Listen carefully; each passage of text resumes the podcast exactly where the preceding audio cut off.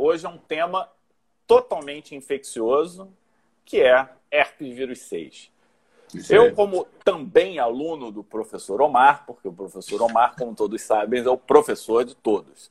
E aí eu também fui aluno dele, não podia deixar de falar alguma coisa de herpes. Mas você me corrija se eu falar qualquer coisa errada aqui. É... Hoje eu vou ter que falar com toda a humildade do mundo, porque estou diante da autoridade de herpes, Omar Lupe. Não, quem dera, herpes vírus 6 é um negócio que todo mundo tem que aprender, né? E o Fábio já compartilhou comigo uns artigos aqui, punks, que eu estava lendo. Com certeza ele preparou o assunto. E, e esse mês, notem que você, a gente vai ter herpes em dose dupla, né?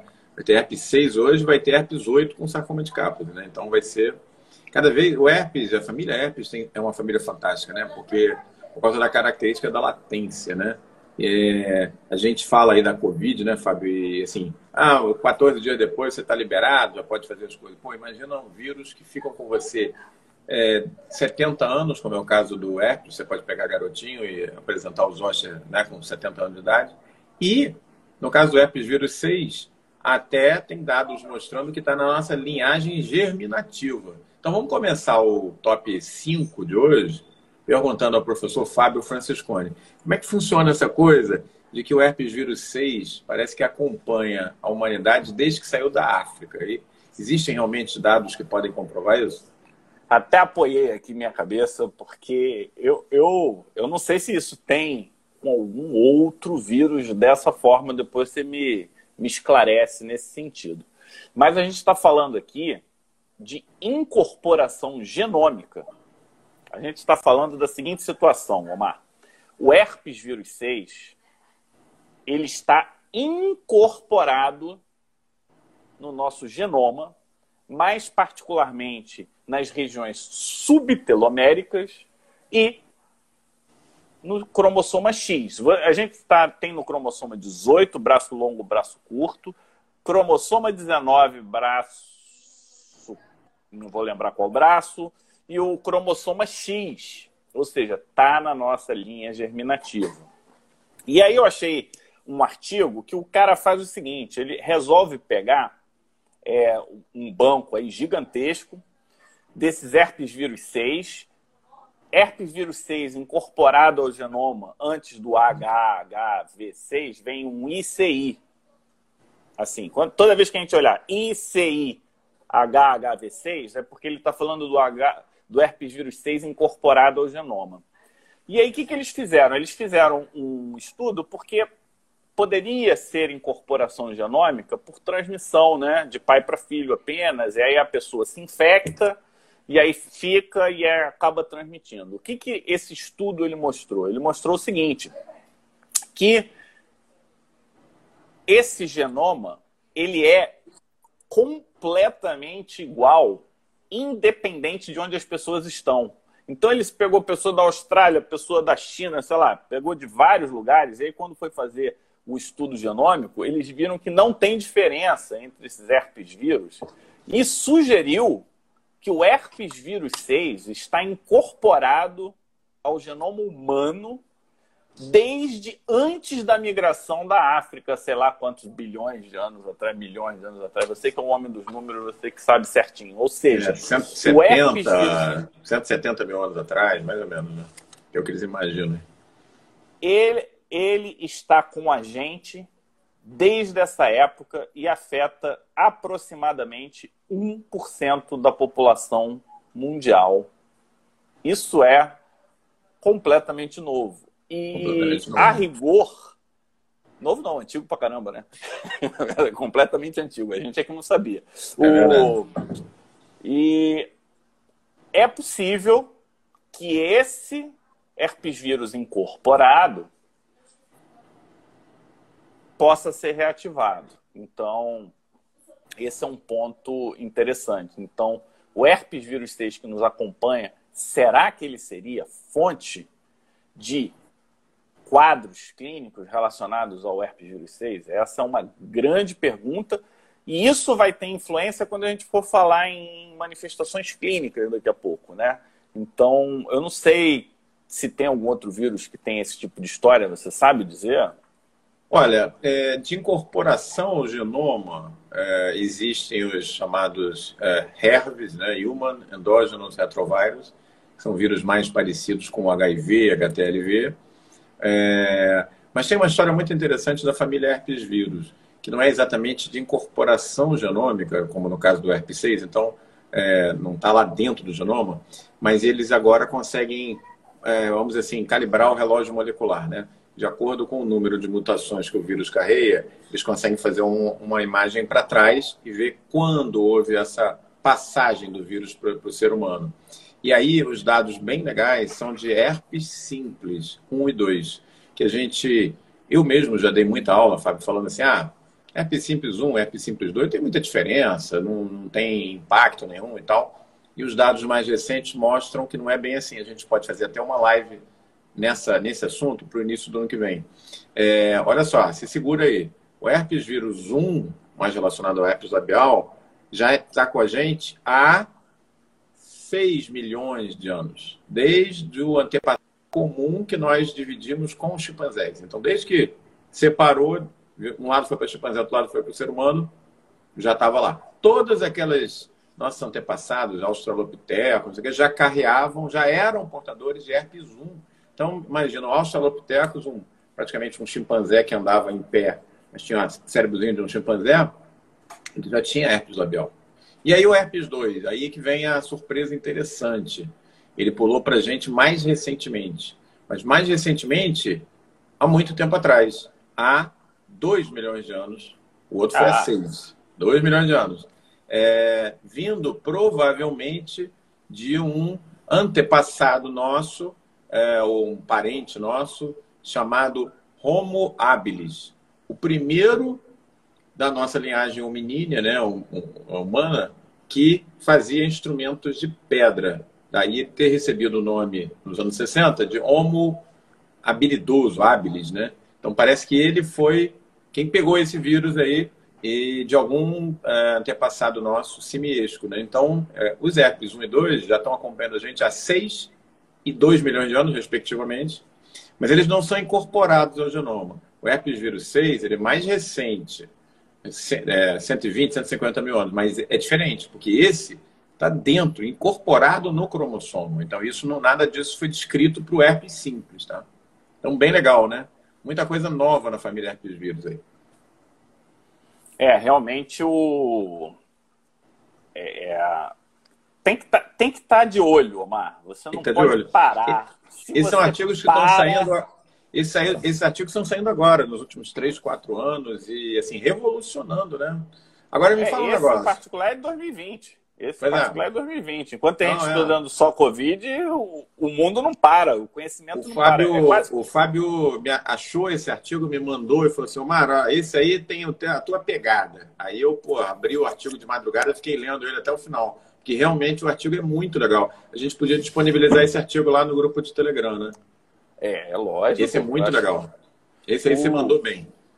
Você sempre manda bem, mas né? esse, de, esse foi depois especial. de algum tempo, alguma coisa tinha que sair de boa. Não, você sempre manda bem, mas esse foi especial. esse foi muito legal. E aí, eu vou aproveitar a sapiência do Fábio é, no assunto RP6 para te fazer a pergunta do top 4 de hoje. Então, top 5 o vírus saiu da África, está com a gente aí há 120, 150 mil anos. Pelo é, menos, né? Ou até mais, né? É, pelo menos. E integrado ao genoma. Que tipo de efeito essa integração ao genoma causou? A gente não sabe, na verdade, né? É, existem alguns dados antigos mostrando que esses é, retrovírus humanos, que eu me referi anteriormente, os HERVs, por exemplo, estão relacionados ao surgimento da placenta, nos primeiros mamíferos placentários, 50 milhões de anos atrás. Então, é possível que alguma coisa que nos fez sair da África e sermos humanos, como nós somos hoje, tenha a ver com algum desses vírus, talvez porque não herpes vírus 6, né? Mas vamos lá, vamos para o top 4 de hoje. Top 4 de hoje é o seguinte: é verdade que herpes vírus 6 tem relação com envelhecimento e com abortos espontâneos? De onde saiu essa história? Será que essa posição dele no cromossomo próximo ao telômero tem a ver com o envelhecimento? Conta pra gente essa história aí, Fábio. Então, são duas situações, né? Uma, linha germinativa. Então, esse herpes vírus 1, que é trans... olha que eu não sei se todo mundo captou a, a real impacto disso. A gente está falando de um vírus que está em todas as nossas células ao mesmo tempo, porque ele vem da linha germinativa e essa é, integração parece estar relacionada à maior taxa de aborto e aborto espontâneo que eu estou falando aqui. É muito difícil, né, Omar, você fazer nexo causal, porque tem tantas causas e você não tem como identificar isso de forma fácil, né? Quem tem o herpes vírus 6 incorporado ou não. Mas alguns estudos sugerem que esse herpes vírus 6 incorporado pode aumentar a taxa de aborto espontâneo. E aqui eu não estou falando de se infectar com herpes durante a gravidez, eu estou falando simplesmente porque está incorporado, né? Um, um, estudo ele fez assim, ele pegou casal que os dois tinham herpes vírus 6 incorporado, só a mãe com um herpes 6 incorporado e comparou com pessoas que não tinham herpes 6 incorporado, fez uma análise, óbvio que não foi um número significativo do ponto de vista estatístico, mas os números sugerem isso que a gente está falando agora. Qual é o real impacto disso? acho que a gente vai ter que observar um pouquinho mais, mas um ponto fundamental aqui. Quantos, quantos de nós sabíamos disso, dessa informação? Então, eu acho que essa informação na mesa é um ponto bem importante, né? E a questão do envelhecimento? Em relação a isso? Não, Não, e a questão do envelhecimento? Então, ele está localizado no telômero. Olha que lugar complicado para se incorporar. Muito improvável que você tenha uma incorporação viral no telômero, porque ele é todo enrolado, ele é todo compactado, ele, né, você não vai, você não tem acesso ao telômero normalmente. E para nós dermatologistas e para os colegas que trabalham com envelhecimento sabem, né, que tem, existem teorias de envelhecimento associando é, comprimento de telômero com é, sobrevida e longevidade, né? Não é uma relação tão linear, porque em alguns estudos é, telômeros mais curtos estão associados a vidas mais longas em camundongo, em outros isso não acontece.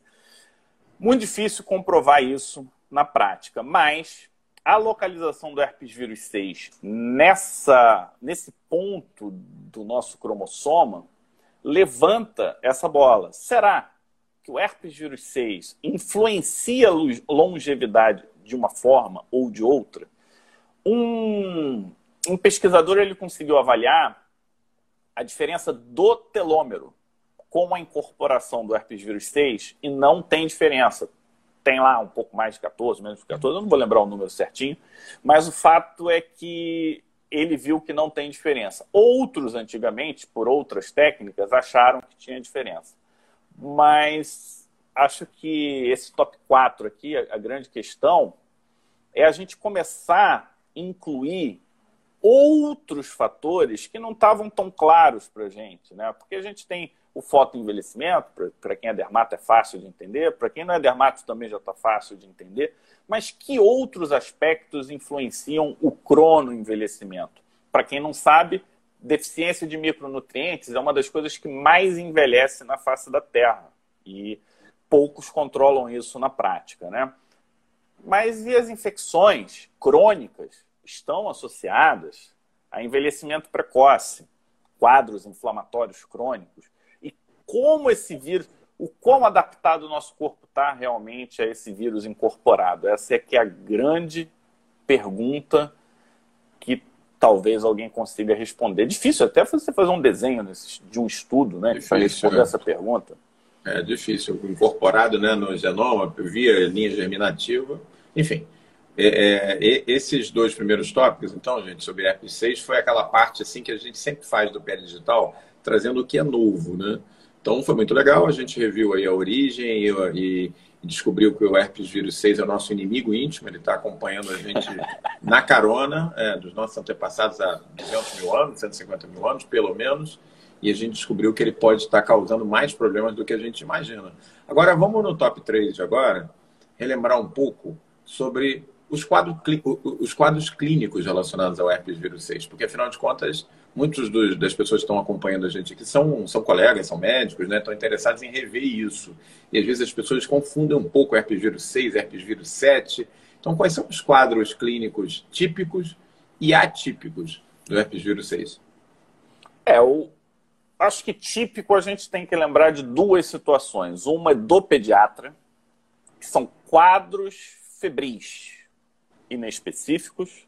Esses quadros febris, eles podem ser tipo mononucleose, pode ser febre isolada, pode ter quadros respiratórios altos, pode até estar associado à diarreia. Importante aqui é a faixa etária, porque geralmente quem causa isso é o herpes vírus 6B. Quem não sabia, tem o tipo A e o tipo B, tá, pessoal? É então, o B você tem um pico entre 9 e 21 meses. Você está protegido nos primeiros cinco meses para quem está recebendo aleitamento materno, por conta dos anticorpos maternos. Então, a partir do sexto mês até o vigésimo primeiro, ou seja, antes de dois anos, é uma causa comum de febre. Então, esse é um ponto que eu acho que é interessante. Eu não sei se todos lembram e todos associam esse quadro clínico, mas é clássico, pelo menos quando você vai ler o herpes vírus 6, né? Porque eu acho que quando a gente lê de febre para lá, ele pode se perder. Mas do herpes vírus 6 para febre é, um, é, uma situação clínica relativamente comum e não se faz nada a não ser os controles clássicos de febre. Mas tem uma observação. Ele comumente causa, comumente não, menos um pouco, ele ocasionalmente causa convulsão febril. E aí tem uma peculiaridade: as convulsões febris associadas ao herpes vírus 6 são mais graves, são mais intensas e são mais refratárias ao tratamento tradicional. Então, seria uma janela para a gente pensar em tratamento contra o herpes vírus 6 nesses casos? Seria então interessante, é, quadros febris abaixo de dois anos de idade, a gente triar o herpes vírus 6 também então, essa fica a dúvida no ar. Não, não é uma coisa de praxe, mas eu, eu, eu acho bem razoável. É, então, em relação a esse quadro clínico, acho que é, é, super típico. Quer fazer alguma observação em relação a quadros febris? E... Não, é, a questão é, é isso aí mesmo que você falou. A questão é que a gente, infelizmente, não tem um tratamento específico né, para herpes vírus 6. Então, assim, a gente fala, ah, vamos tratar, mas vamos tratar com o quê, né? Porque os antiherpéticos clássicos pegam a família alfa herpes vírus, é, o varicela, herpes 1, herpes 2. Então, assim, mesmo que a gente faça o diagnóstico naquele momento agudo, na verdade, a gente está meio de mãos e pés atados, porque um antiviral mesmo a gente não tem, né? Então... É, eu, o que eu vi aqui é que se você for na linha, o ganciclovir e, e os variantes teriam algum efeito, é. Foscarnet teria efeito, e tem um outro aqui, deixa eu pegar o um nome aqui rapidinho. Mas são drogas com potencial nefrotóxico, né? Então é complicado fazer, né? Você é. acaba não. Deixa eu ver se tem algum outro. Aí tem um aqui, ó. Brincidofovir. Eu não conheço. Eu não conheço. E o Sidofovir também funcionaria. Então, esses seriam opções. Eu acho que são. É. A gente tem que estar tá de mente aberta. Cabeça né? aberta, né? Cabeça aberta. Exatamente. A outra questão aqui, Omar, é acho que é, um, é uma doença que está associada a quadros febris, mas que nós dermatologistas conhecemos muito bem, que é o exantema súbito, que é a roséola infantum, e aí você é, é a sexta doença. Sexta doença, isso aí. É. Então a gente tem aí um quadro típico em que você tem lá dois, três dias de febre, a febre para e começa o, o rash, esse rash, ele, quando menos de dois anos, provavelmente é pelo herpes vírus 6. Se for mais de dois anos ou mais velhos, você tem que lembrar do herpes vírus 7 como diagnóstico diferencial. E lembrando que no herpes vírus 6 o tempo do rash é mais curto. Então pode ser de horas só. Então isso é um, é um aspecto. É um dado interessante. É um dado né? interessante. É, Para quem está lá nos stories, eu botei um, uma foto essa foto é de uma orofaringe, Omar, e é dos famosos, ou não tão famosos assim, pontos de Nakagawa. Então, são é, pequenas pápulas em que você pega úvula e palato mole associadas ao herpes vírus 6. Então, para quem esquece de abrir a boca dos nossos pacientes, por favor, abram a boca dos nossos pacientes. E um outro, uma outra manifestação, não vou dizer dermatológica, mas uma manifestação ectoscópica associada, é o aspecto de cara cansada ou de quem acabou de acordar por conta de edema de pálpebra superior. Então, esse é um outro dado clínico que, que eu acho que, é, que ajudaria. São esses três, e aí eu acho que os outro, as outras manifestações, é só abrir lá o livro e, e, e lembrar. Mas são essas as clássicas e as principais, né? É, aí a gente começa a entrar. Uma colega perguntou se a convulsão não é por meningite. E aí vem herpes vírus 6 e sistema nervoso central. É, é causa de meningite, meningo, meningoencefalite, variante, mas a, a, convulsão febril não é por meningite. Você pode ter meningite viral. Então, hoje, nos kits de diagnóstico de meningite linfocítica com glicose normal, inclui o herpes vírus 6, tá? E é uma causa comum, e tem uma taxa de letalidade já significativa. São diversos os mecanismos para se chegar no sistema nervoso central. O principal, é tudo teorizado, tá? É via bulbo olfatório. A outra é pela glândula lacrimal. E aí tem outros, por lesões endoteliais e comprometimento da barreira hematoencefálica. É, se alguém tiver interesse em manifestação neurológica, tem um artigo de revisão de manifestação neurológica que é espetacular. Ou seja, para quem gosta de ampliar um pouco mais o conhecimento, é só pedir que a gente manda. Mas esse vai ter que pedir, Omar. Se não, se não é. pedir, eu não mando, não. Vai ficar guardado. Esse é fantástico, é de 2020 também, porque eu não gosto de ficar desatualizado, não. Uma outra situação que é muito dermatológica nossa é a ptiríase rosa. E aí? Pitiríase rosa está associado ou não está associado a herpes vírus 6. Assim, a gente já não deve mais pensar nessas doenças, isso é como eu vejo, não sei se você concorda, mas Pitiríase rosa eu não penso como uma entidade clínica isolada, eu penso como uma manifestação dermatológica e eu acho que ao longo dessa live talvez a gente consiga mostrar um pouco mais isso para as pessoas. Mas o herpes vírus 6, é, reativação de herpes vírus 6, está associado a herpes vírus 6 em alguns casos. Ó, já tem um monte de manda, o pessoal tá pedindo. vai botar lá. O pessoal está pedindo, vamos colocar. Telegram, então. Pronto. Quer dizer que você, você acredita que a pitiríase rosa é mais um padrão de reação do que propriamente uma doença, né?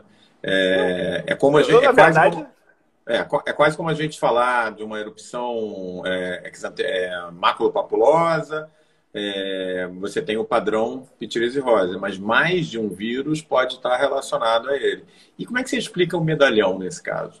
O que, que você acha do eu, medalhão? Eu não eu acho legal. É tudo que eu... eu não tenho nenhuma teoria para o medalhão, não. Seria é. tipo como se fosse se, se, fosse pensar em contato, né? Primeiro a lesão do contato e depois a, pode, ser, outras... pode ser o, onde o inóculo viral é, né, teve, teve a primeira, o primeiro, enfim. Eu, ou a gente pode considerar que ali no medalhão você tem a presença do vírus e as outras lesões são mais lesões por um padrão de hipersensibilidade, uma víride, alguma coisa nessa linha.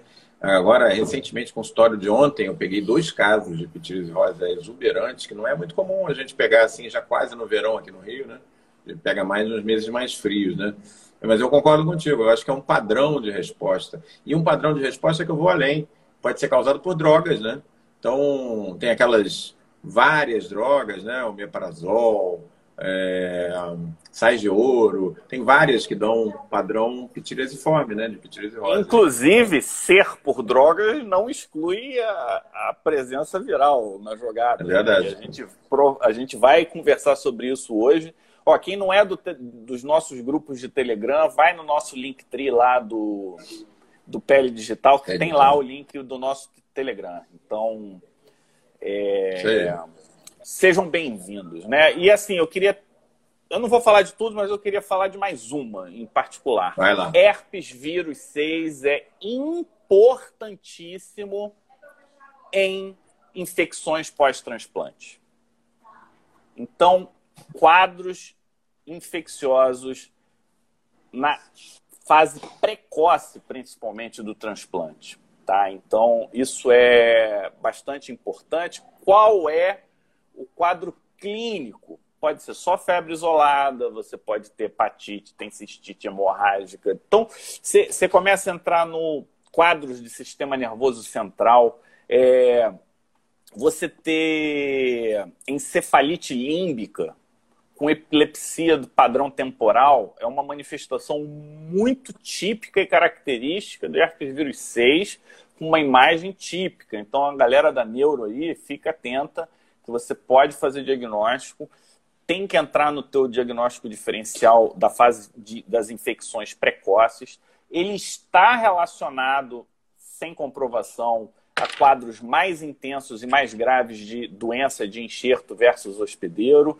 E Curiosamente, pode ser transmitido pelo doador, principalmente doador de cordão umbilical. olha, ah, é? olha, é de cordão, cordão umbilical, umbilical, mostrando aí o papel provável dessa incorporação causando problema na, nas pessoas, né? Ou por reativação pelo uso das medicações, corticoide, como sempre, é um dos principais. Não? Essa fase inicial de imunossupressão é muito dura, né?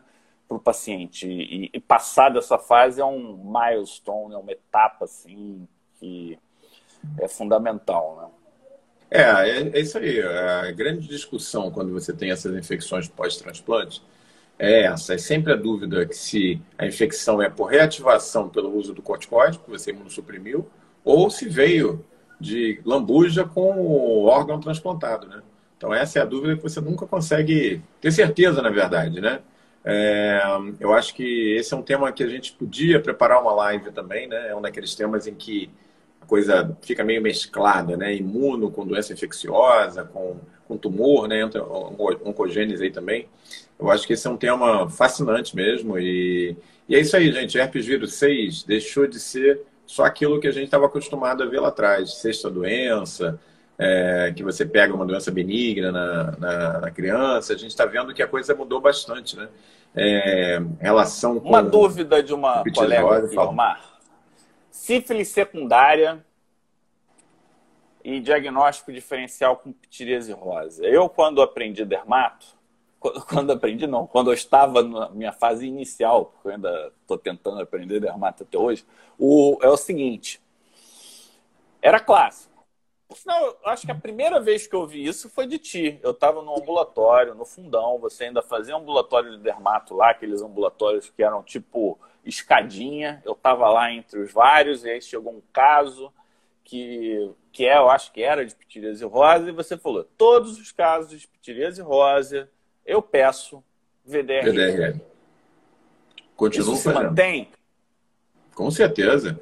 Nos dois pacientes que eu vi ontem no consultório, é, pitiríase rosa é muito provável, com lesão de medalhão, sem lesão na mão, sem, com prurido, é, mas eu sempre converso com o paciente, explico que é o grande diagnóstico diferencial clínico e peço VDRL. E algumas vezes eu já fui surpreendido é, nesse diagnóstico diferencial, que eu acreditava que era pitiríase rosa e, e acabou fechando como sífilis. Então, acho que continua valendo. É uma das máximas que acho que a gente não deve abandonar. Não sei como é que você vê, mas eu continuo. Não, sabe que eu, aprendi isso com os meus professores amante, e continuo fazendo.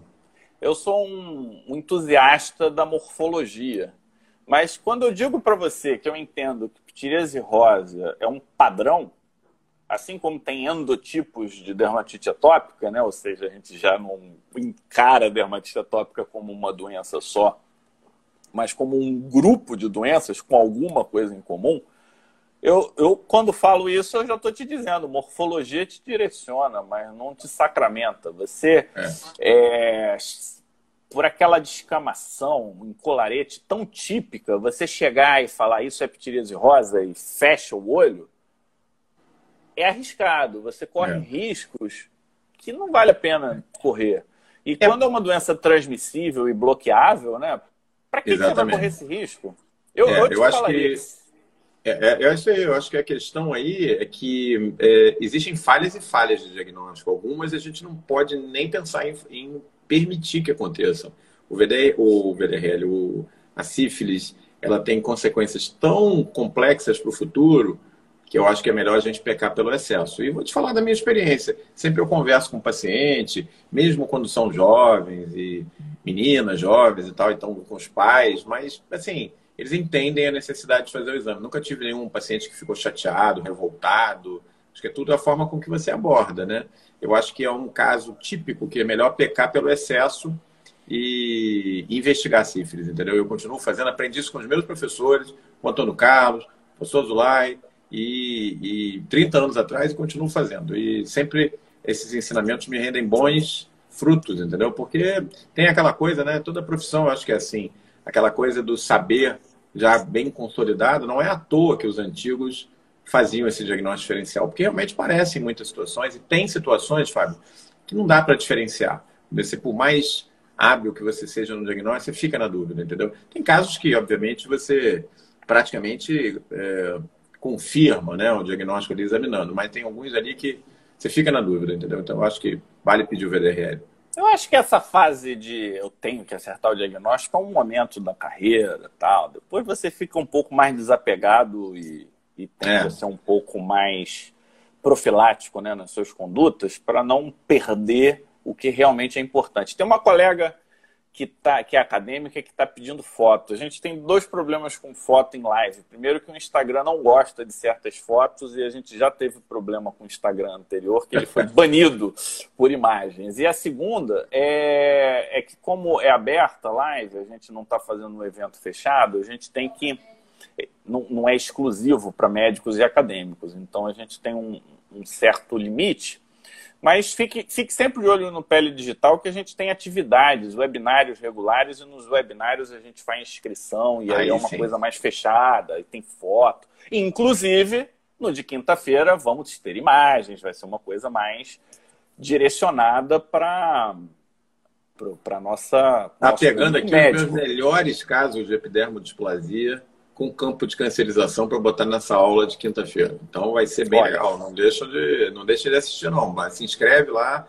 O, o link já está na bio, é imperdível e já está lotado, viu? Já passamos de 400 inscrições. Não deixa para depois, não, gente. Vem cá, mas a gente já está entrando agora na reta final da live. A gente não pode deixar de falar, quando fala em RP6, de dress.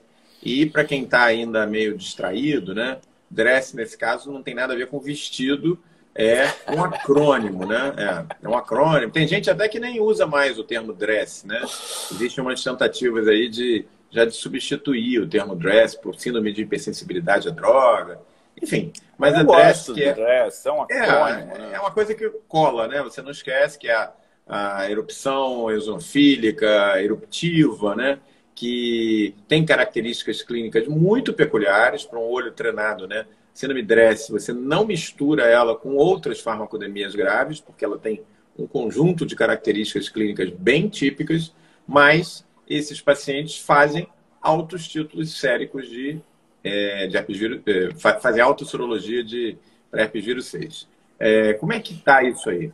Tem relação de herpes 6 com DRESS? É consequência, é causa, não tem relação nenhuma, é uma coincidência? O que, que você conta para gente? Então, a gente já comentou hoje né, que um, um dos grandes fatores limitantes nos estudos dos herpes, né, dos herpes vírus, e aí tô, a gente está falando de todos, citomegalo, Epstein-Barr, o próprio herpes simples, zoster, é que eles, eles têm fase de latência e eles têm fase de reativação, né, em que tem ativação, que eles chamam de fase lítica normalmente, né? É, a grande maioria das vezes procura-se por DNA viral, DNA circulante, DNA no lugar, DNA no outro lugar. Presença de DNA não significa atividade infecciosa, necessariamente.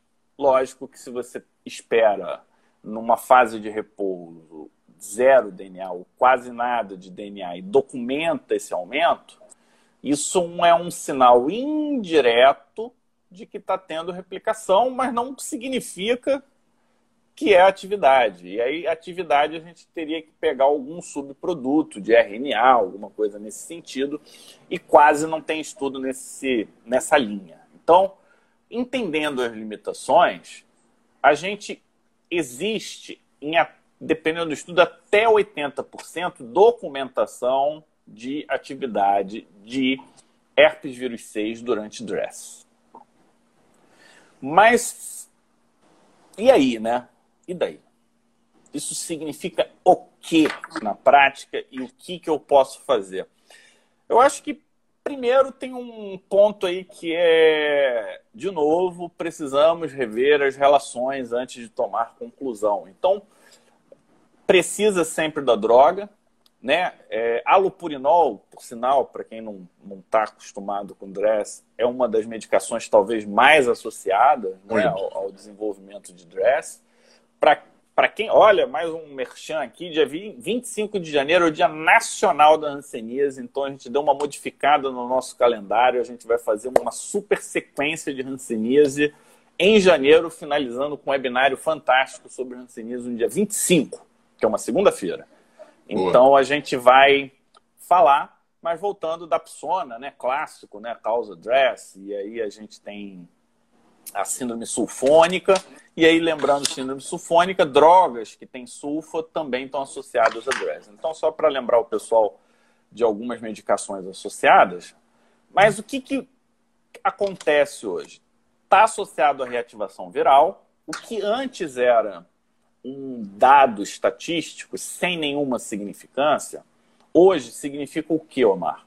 Hoje as pessoas identificaram que existe aumento do IP10, que é uma, um, uma proteína relacionada ao interferon gama, que, que, que, é tipo um receptor. E um outro é, receptor de quimiocina, que é o CXCR3, esses dois aumentam muito mais nos casos de DRESS com reativação do herpes vírus 6. E aí, de novo, e daí? E daí, Omar, é o seguinte: essas duas proteínas estão associadas à resposta linfocitária tipo 1.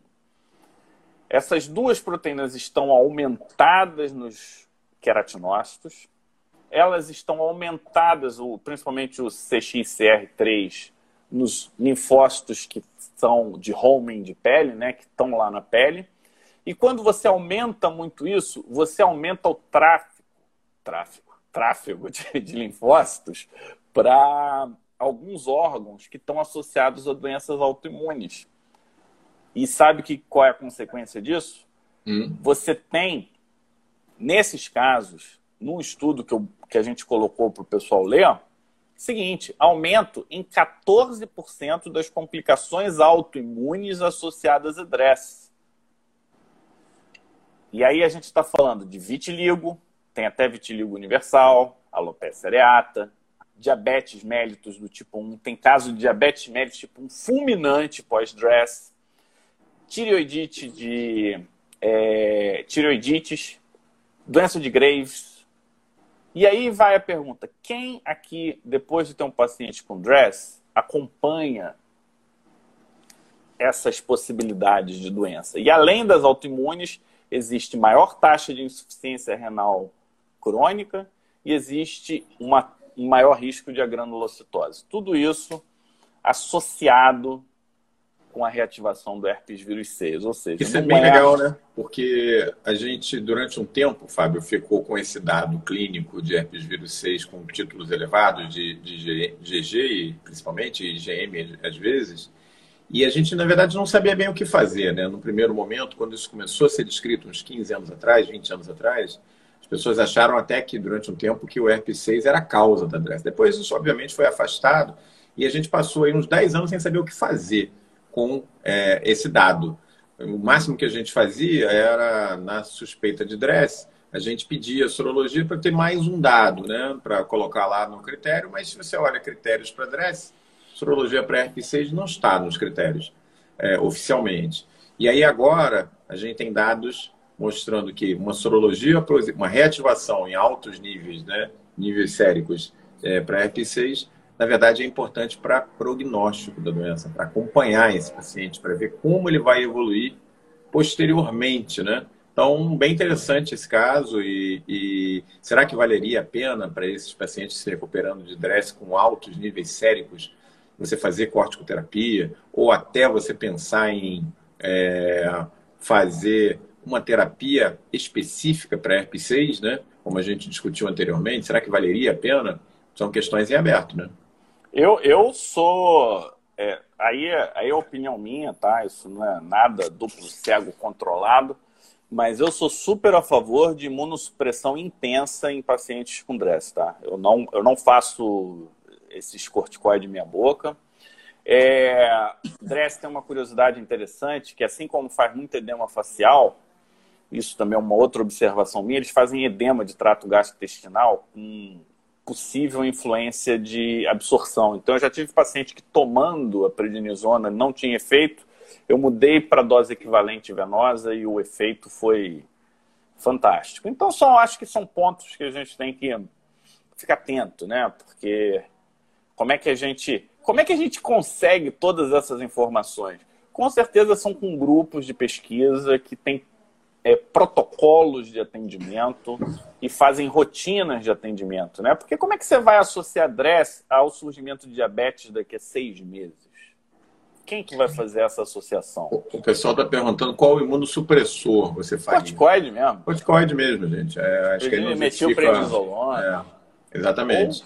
Lembrando que DRESS é uma das farmacodemias que responde mais lentamente ao tratamento, né? Você falou alguns pontos aí que batem exatamente com a minha prática. Alopurinol, eu vejo o pessoal usando alopurinol, Fábio, direto, a torto e a direito agora, para tratar essas complicações de preenchedores faciais, né? Que o cara é, botou preenchedor lá atrás, aí faz uma infecção dentária, pá, enche o rosto, vamos fazer alopurinol. E realmente funciona. Só que quem já viu dress por alopurinol, cara, treme três vezes a mão antes de prescrever. E eu vejo assim o pessoal prescrevendo à vontade. Outra coisa que você falou que eu já vi duas vezes, duas vezes acontecer, e dress nem é tão comum. Alopecia areata universal pós-dress. Já, já tem dois casos. Um bem fotografado, né? Com aquele edema facial típico e evoluindo para alopecia universal. É, então é isso aí, a coisa do alopurinol é, é, é, é, Entendo até o comentário que eu vou fazer, né? Ah, dizem que a coragem é proporcional à ignorância. Quando você ignora o assunto, né, você mete a caneta. Na verdade, eu tenho muito estresse de prescrever alopurinol, acho uma droga muito perigosa, na minha opinião. E, e dress é sempre um desafio, né? Porque você tem que manter a corticoterapia por um período longo e a tendência né, da gente é tentar tirar a mão com o corticoide, por causa dos efeitos colaterais. Mas o que a gente está aprendendo com o tempo é isso aí, é que as complicações por outras coisas, por exemplo, o herpes vírus 6, podem ser mais prejudiciais do que o próprio corticoide. E se você mantiver essa corticoterapia mais tempo, você tem menor risco de desenvolver algumas doenças autoimunes. Então, é uma doença que aparentemente está mudando de perfil, né? E, e é para o... falar em mudar de perfil, que a gente está bem no finalzinho agora. O Aprígio aqui já falou, ele já me despersonalizou e eu virei pai de Mateu, Omar. Essa é a verdade. o Aprígio a gente tem que, tem que render todas as homenagens. Aprígio, ó, ele, Aprígio realmente é o nosso decano do PL Digital, tá dando exemplo aí. O, o, Não, exemplo de como a gente pode se adaptar se a gente quiser, né?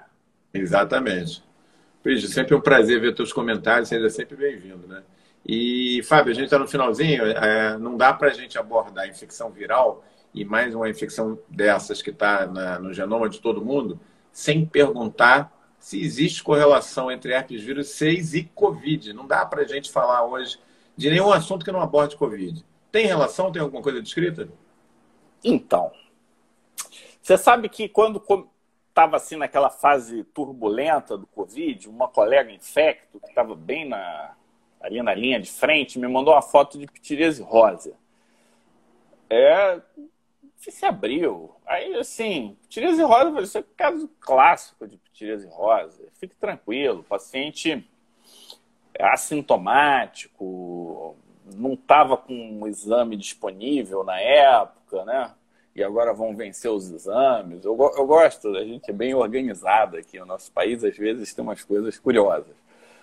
E eu falei, não, fique tranquila. Aí logo depois sai aquele atlas do um tempo depois, saiu um atlas né, do, dos casos espanhóis, espanhóis. E, aí você vê umas, e aí você vê umas imagens que lembram muito pitiríase rosa, e começa a aparecer pitiríase rosa fora da época do pitiríase rosa. E aí?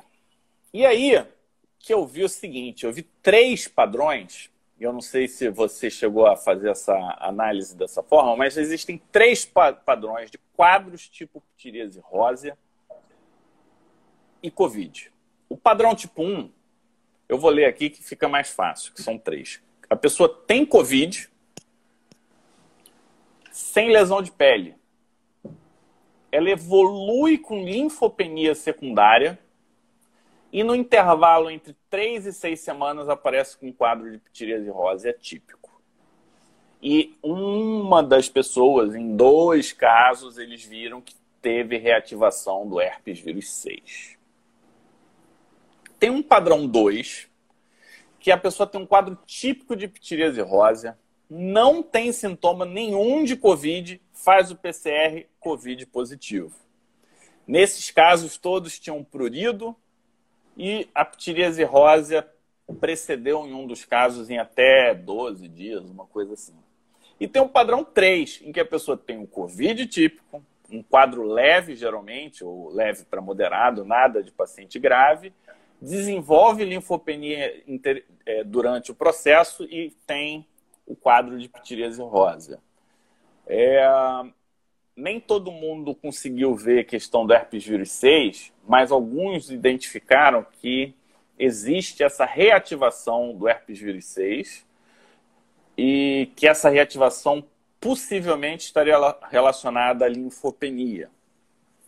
Então, essa é a relação entre ptiríase rósea é. e herpes vírus 6. E isso, na, no meu entendimento, significa se tem ptiríase rósea, igual VDRL e solicitação de PCR. Eu, eu, eu, incluiria o PCR principalmente, mas é, é, eu faria os dois, porque ele poderia ter tido Covid né, e tá com a versão tardia, ou ele pode estar com a versão precoce. Então, mesmo que dê negativo, ele tem que repetir isso depois e eu é. indicaria o isolamento. Eu vou, eu, vou, eu vou até estender um pouquinho esse, essa abordagem, que foi muito legal que você fez, e falar de dois assuntos. Primeiro que, assim, eu tenho alguns casos fotografados de pitirise rosa, assim, que você jura que é pitirise rosa e, é COVID, e o paciente com Covid. Eu então vamos sabia... publicar, Omar, porque é. Tem pouquíssima pelo... coisa escrita ainda. Tá? Pois é, pelo menos uns três casos bem fotografados. E a segunda coisa é, assim, eu acho que essa relação a gente tem que estender ela não é só do herpes vírus 6, não. Ela também tem que se estender para o varicela zoster e para o herpes simples. É, tem casos sendo descritos, e eu tenho dois casos que eu acompanhei, é, um de zoster e um de herpes simples, extenso. O paciente fez Covid, fez o herpes simples, não era imunossuprimido, fez uma linfopenia leve, e mesmo assim, com todo o tratamento sistêmico para herpes, valaciclovir, dose plena, um grama por dia e tal, ele que simples. Ele evoluiu 12 dias com herpes para fechar, que é uma coisa que a gente não vê, né? E um paciente de, é, de zóstea também, que fez um zóstea muito extenso e muito difícil de controlar. E assim, no curso da Covid, e assim, não tinha uma linfopenia que justificasse aquilo, não tinha doença de base. Então, eu acho que essa correlação, ela talvez possa, talvez, né, possa ser estendida para a família herpes vírus, não só para o herpes 6, entendeu? Eu acho que pelo menos para o herpes 1, 2 e varicela, a gente também é capaz de ter essa relação, entendeu? Meu, meu feeling aí, mas assim, a gente ainda está tateando na né, Covid, né? É, o pessoal está perguntando, pitiríase rosa e Covid é sintomático? Ainda tem duas interrogações. Vocês estão pedindo PCR para todo mundo com pitiríase rosa? Veja bem, nós estamos numa situação de pandemia ainda com locais em que o Covid está aumentando e a gente tem uma manifestação clínica que está associada. É, no meu entender, vale a pena ser hiperprofilático, ou seja, isola, pede o exame, medidas como se fosse Covid. Tranquiliza Concordo, o paciente, porque nada relacionado à pitiríase rosa esteve associado à gravidade. Então, isso é um dado legal, mas é uma possível fonte de infecção. Então, vamos, tipo, né, seguir, seguir a tendência, né? Uma tendência profilática até a gente poder mudar a situação. A gente teve que cancelar um evento presencial porque está subindo o Covid de novo, né? Então, Demais. tem que se adaptar, tem que se adaptar. É. Muito bom. Acho que foi uma live, estamos chegando ao final, né, gente? Uma live bem rica, bem com muita novidade, né? Isso aí é, é a pegada do Pele Digital, né? Sempre eu brinco que a gente veste a pele do futuro, a gente pega os assuntos que são clássicos muitas vezes, como é Juro 6, a gente traz ele com uma nova roupagem, devidamente mastigado e digerido para vocês, mas não deixa de pegar nunca é, o que tem de novo, mais novo, né, como no caso da Covid, e recuperar o que tem lá por trás, né? Essa pegada toda da, da, da origem africana, da linhagem germinativa. Isso é a cara do pele digital. Muito mais do que decorar quadro clínico e que você acha em qualquer livro, vocês estão tendo aqui um rescaldo do que, que tem de literatura de primeira linha nos últimos 20 anos. Isso é muito legal. Obviamente que é uma coisa que dá trabalho para fazer, né? A gente está discutindo essa live aí há uma semana. O Fábio já estava lá pegando artigo, me mandando de madrugada. E quem tiver interesse, os artigos estão aí, a gente manda. Quem não tiver ainda nos nossos grupos de Telegram, vai lá no Linktree, é fácil. Chega lá no, no, no, no link que está presente aqui no Instagram do Pé Digital, clica. Por que, que chama Linktree? Porque é como se fosse uma árvore, né? Cheia de sub, subpartes. Aí você vai lá e clica. Grupos de Telegram de doença infecciosa, e vocês vão conseguir entrar e vão poder interagir mais com a gente. Mais, é, alguma, mais alguma coisa? Não, Oi? acho que agora é agradecer, né? Tivemos 100 pessoas assistindo a gente o tempo inteiro. Muito bom. Num tema que eu acho que se a gente botasse num bolão, as pessoas vão assistir herpes vírus 6? Eu acho que, em princípio, não, mas é. a gente realmente tem conseguido trazer informações relevantes. E o, a pegada nossa é exatamente essa, né? Sair do, daquele nhen, que, que parece que nada evolui e mostrar como a gente vê as coisas. Então, é. vírus, realmente você já tinha falado uma vez, né? Se for escolher alguma coisa, escolha vírus, escolha imunologia, porque vai vir muita coisa nessa linha, nesse sentido. Vai. É muito rápido, a biologia molecular está bombando e agora crescendo os estudos de microRNA e de atividade por codificação de RNA, a gente vai descobrir mais muita coisa. E, e, a gente nem falou de várias coisas aqui por questões de tempo, mas semana que vem, então, vamos falar. Não, quinta-feira agora. Quinta-feira, campo de cancerização. Campo de cancerização. Semana que vem, HPV e câncer para fechar nesse dezembro laranja. Obrigado, pessoal. Obrigado, Omar. Até semana que vem. Saudações, Fábio. Um beijo aí na, na Valesca, no Matheus. E se cuida, pessoal. Não deixe de acompanhar o Pedro Digital. Matheus mandou um abraço para todo mundo aí, a Valesca também. Ela deu até palminha para gente. Tchau, tchau.